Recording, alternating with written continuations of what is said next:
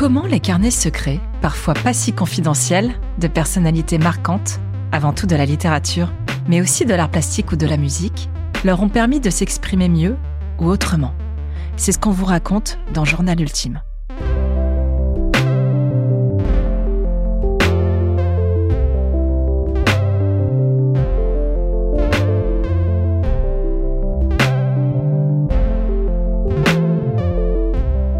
Personne n'est dupe.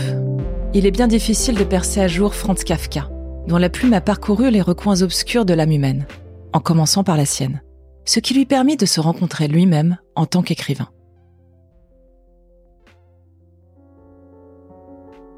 Ici, on a affaire à un journal très sollicité. D'abord édité en 1948 par le meilleur ami de Kafka, Max Brod, sa traduction la plus connue est celle de Marthe Robert, en 1954. En 2020, une nouvelle version française a vu le jour. 800 pages envisagées par Robert Kahn au plus près de l'ossature du texte kafkaïen. Un impressionnant travail de retraduction, terme employé par Robert Kahn lui-même, malheureusement décédé juste après avoir apprivoisé ce cheval de bataille. Difficile de résister au désir de s'engouffrer dans le jeu des comparaisons. En témoignent quelques lignes du premier des cahiers de Kafka. La conque de mon oreille était fraîche au toucher, rugueuse, froide, pleine de sève comme une feuille. Saut de ligne. J'écris très certainement ceci poussé par le désespoir que me cause mon corps et l'avenir de ce corps. Chez Robert Kahn est privilégiée la spontanéité formelle. Le pavillon de mon oreille avait au toucher la fraîcheur, la rugosité, la froideur, le juteux d'une feuille. J'écris cela très certainement à cause du désespoir que me cause mon corps et l'avenir avec ce corps. Pas de point final. Gardons ici l'essentiel, ce que ces cahiers laissent transparaître de l'insaisissable Kafka. Et je m'en réfère donc à la dernière traduction en date, celle de Robert Kahn, la plus complète car sans coupe et autres ajustements de Max Brod. Lequel l'avait volontiers admis dans la première édition française. Oui, il avait remanié ou censuré des passages gênants pour la morale et le respect de la vie privée de certains proches de Kafka. Plus trace, ou presque, des allusions à la sexualité ou aux maisons closes. Par ailleurs, Brod corrige les défauts typographiques, la ponctuation, s'aborde une poignée de bizarreries ou de répétitions qui, cependant, n'obscurcissent guère l'éclat de la prose intime de Kafka. Il en faudrait plus.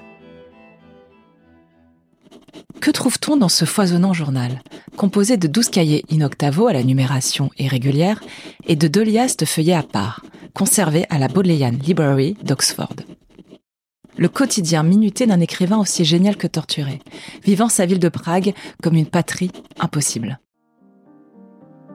Né le 3 juillet 1883 à Prague, mort le 3 juin 1924 dans un sanatorium autrichien, Franz Kafka n'a que peu quitté sa ville natale en 41 années d'existence, même s'il aimait voyager, surtout en France et en Russie. Son journal est le reflet fidèle d'un huis clos. À Prague, il évoluait dans une zone circonscrite, au gré des déménagements de ses parents, de l'autre côté d'une rue ou à deux pâtés de maisons de là. Dans ses journaux, il raconte ses souvenirs d'enfance et le lien, forcément complexe, à sa famille. En juin 1910, peu après avoir débuté ses écrits intimes, il répète, affirmant les stigmates des années passées, Quand j'y réfléchis, je dois dire que mon éducation m'a beaucoup nuit à bien des égards. Il est alors âgé de 27 ans. L'année suivante, il brosse le portrait de sa mère, Julie, rappelant que la famille Kafka était juive autrichienne, germanophone dans une ville tchèque et chrétienne. Hier, j'ai eu l'intuition que je n'ai pas toujours aimé ma mère autant qu'elle l'aurait mérité et que je l'aurais pu, parce que la langue allemande m'en a empêché. Avec son père, Hermann, les relations sont tendues. Seront souvent évoquées leurs disputes, leur silence et leur incompréhension mutuelle. Avant-hier, reçu des reproches à cause de l'usine. Ensuite, une heure sur le canapé avec la pensée du saut par la fenêtre. Ce qui résonne avec le dénouement de la nouvelle Le Verdict, provoqué par une diatribe paternelle accablant le personnage de Georg, dont le prénom est d'ailleurs emprunté à un frère de Franz, mort au berceau. Au fil du journal, certains faits et gestes de sa famille font écho au roman le plus célèbre de Kafka, La Métamorphose, dont le héros, Grégor Samsa, transformé en cancrelat, est mis à l'index par ses parents et sa sœur. Docteur en droit, employé performant, apprécié au sein de son bureau d'assurance, Kafka raconte peu son travail, mais rappelle de manière plus ou moins explicite l'oppression bureaucratique qui lui semble être fatale pour ses rêves d'écriture. Ce ne sera pas le cas. Sans l'expérience professionnelle de Kafka, pas d'œuvre aussi impressionnante, bien qu'inachevée, que le procès ou le château. Ainsi, des passages fictionnels, esquisses romanesques ou dialogues s'infiltrent dans le journal sans préavis, le rendant témoin de la génétique textuelle de l'œuvre de Kafka. Il y couche ses angoisses dans toute leur signification psychanalytique, qui servent de terreau à ses fictions, tout en gênant l'accomplissement de l'écriture. On y suit donc les fluctuations de son rapport à sa production littéraire, son désespoir de ne pas s'y consacrer assez, ou assez bien, sa grande joie de rédiger en une seule nuit le verdict, largement retrouvé ici. À travers la plume de Kafka, délestée de toute préoccupation stylistique et néanmoins empreinte de son aride virtuosité, on l'accompagne dans ses promenades pragoises, au café, au dîner avec ses amis, aux nombreuses pièces dont il tient régulièrement compte. Il évoque le comédien Yitzhak Levy, qui dirige une troupe de théâtre yiddish et ambulante. Hermann Kafka le déteste, le considérant comme un parasite capable de contaminer son fils. Je sentis chez mon père, comme toujours, dans des instants aussi extrêmes, l'existence d'une sagesse dont je ne peux guère saisir qu'une bouffée. On note que si ses ambitions intellectuelles sont très élevées, Kafka n'a pas beaucoup d'exigences matérielles. J'ai besoin d'une chambre et de repas végétariens. Sinon, de presque rien. Kafka note aussi ses lectures. Tolstoï, Strindberg, Flaubert, Dostoïevski, Gogol, Saint-Simon, Dickens, Goethe, dont il lit le journal avec d'autant plus de plaisir que lui-même tient le sien. Il s'exprime souvent sur la vie juive, suit le rythme des fêtes religieuses, participe aux actions des artistes juifs. Il partage des anecdotes talmudiques ou son enthousiasme pour la Haskalah, mouvement de pensée juive influencé par les Lumières. Il pressent également que le pire est à venir pour sa communauté inconsciente du danger. Il considère le judaïsme de l'Europe occidentale, pris dans une transition clairement imprévisible, à propos duquel les personnes immédiatement concernées ne se font aucun souci. Au contraire, ils supportent ce qui leur est imposé comme de vrais hommes de transition.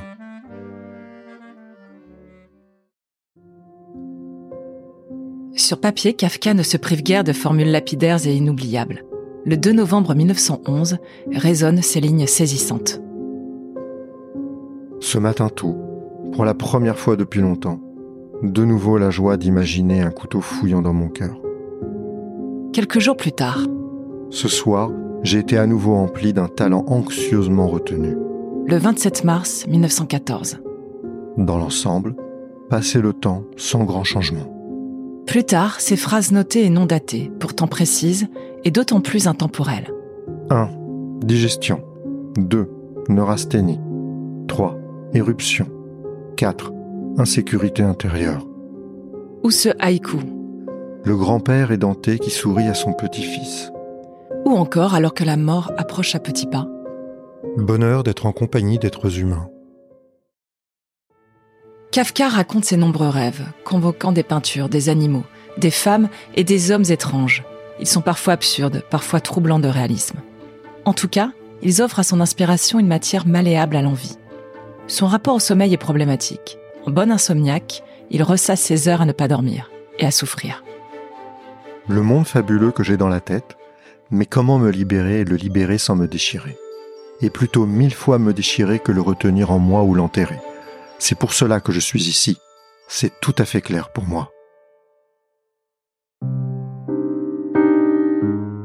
Quant à la figure féminine, elle traverse régulièrement le journal de Kafka, en particulier celle de Felice Bauer, qu'il a rencontrée en août 1912, sa première fiancée officielle. Leur relation est majoritairement épistolaire et très contrariée, plusieurs fois rompue avant la cassure définitive décidée par Kafka, lorsqu'il apprend qu'il est atteint de tuberculose en 1917. En 1914, il s'interroge déjà sur cette relation vouée à l'échec.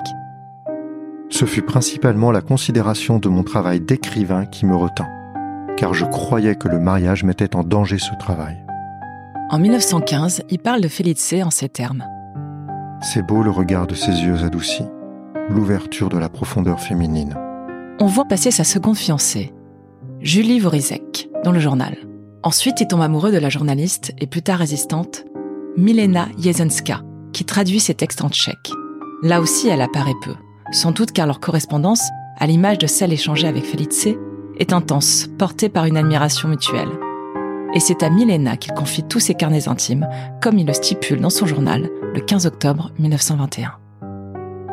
Puis il découvre la vie conjugale avec la jeune Dora Diamante, dont il fait la connaissance sur la Baltique en 1923, et dont on ne trouve pas trace ici puisque le journal s'arrête en 1922.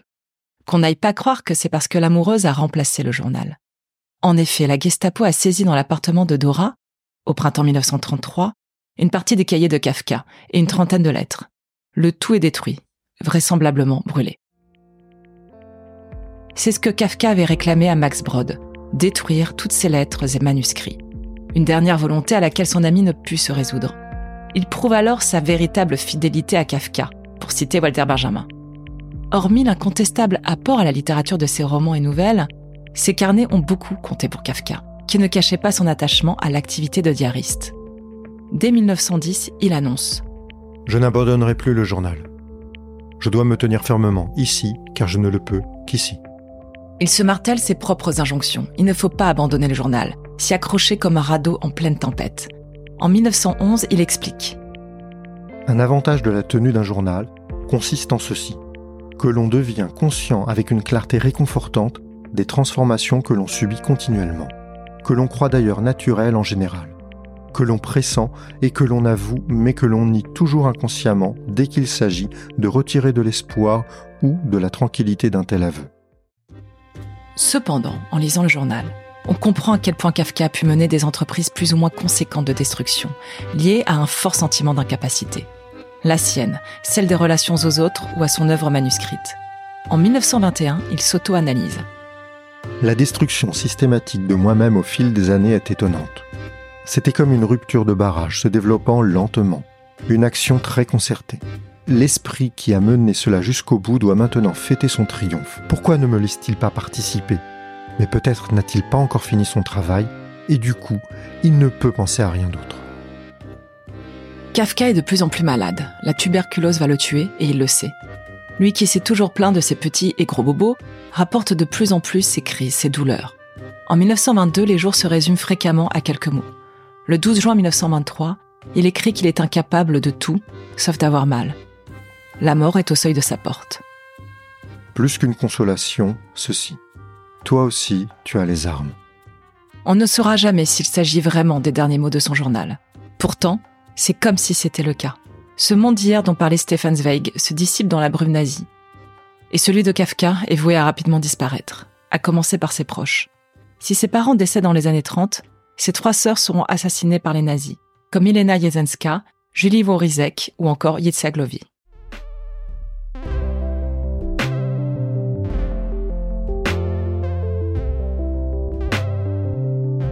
À lire aussi, le premier volet d'une biographie touffue de Rainer Stack, Kafka, Le temps des décisions, récemment traduite en français. Il couvre une période adulte, lorsque l'auteur de La Métamorphose décide de se vouer aux lettres, de 1910 à 1915. 1910, année cruciale où Franz Kafka commence à écrire son journal intime.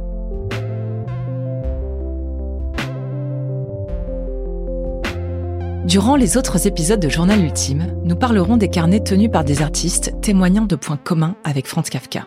Elle aussi condamnée par la tuberculose, la peintre et sculptrice Marie Bashkirtsev ne s'est pas moins dévouée à son art et à l'écriture de son journal jusqu'à ses derniers jours. Dans le mausolée des amants de l'écrivain et photographe Hervé Guibert, journal intime lui aussi édité à titre posthume, on retrouve la trame de plusieurs de ses livres. Journal Ultime est un podcast créé, écrit, incarné par Sophie Rosemont et produit par Odayo pour Polyphique. Le générique a été composé par Yael Naïm. Pour les extraits du livre, nous entendons la voix de Marc Rosemont. Cet épisode a été mixé par Morgan Bouchiba. Les journaux de Franz Kafka sont disponibles aux éditions Nous, traduits par Robert Kahn, et au livre de poche, traduit par Marthe Robert.